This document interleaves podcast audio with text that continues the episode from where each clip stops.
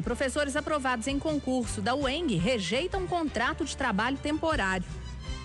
Os professores que foram aprovados em um concurso de 2018 para a UENG, a Universidade Estadual de Minas Gerais, ingressaram na Justiça com um mandado de segurança contra o Estado. Eles reivindicam a nomeação dos aprovados.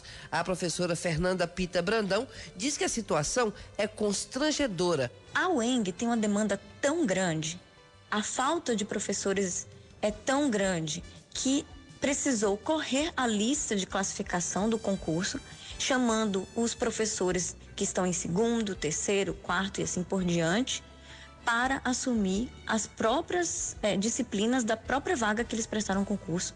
Um contrato que tem que ser renovado a cada ano.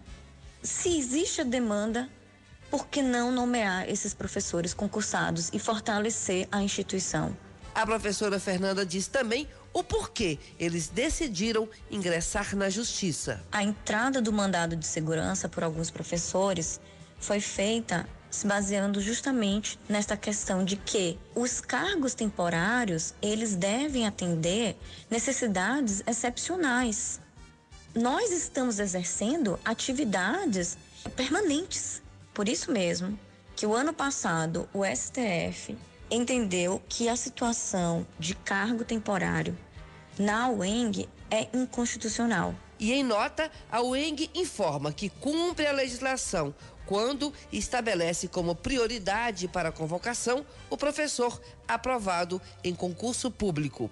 E a Secretaria Estadual de Planejamento diz que aguarda avaliações da área jurídica do Estado para ver as possibilidades das nomeações e que todos os professores aprovados nos concursos públicos foram nomeados como contratações.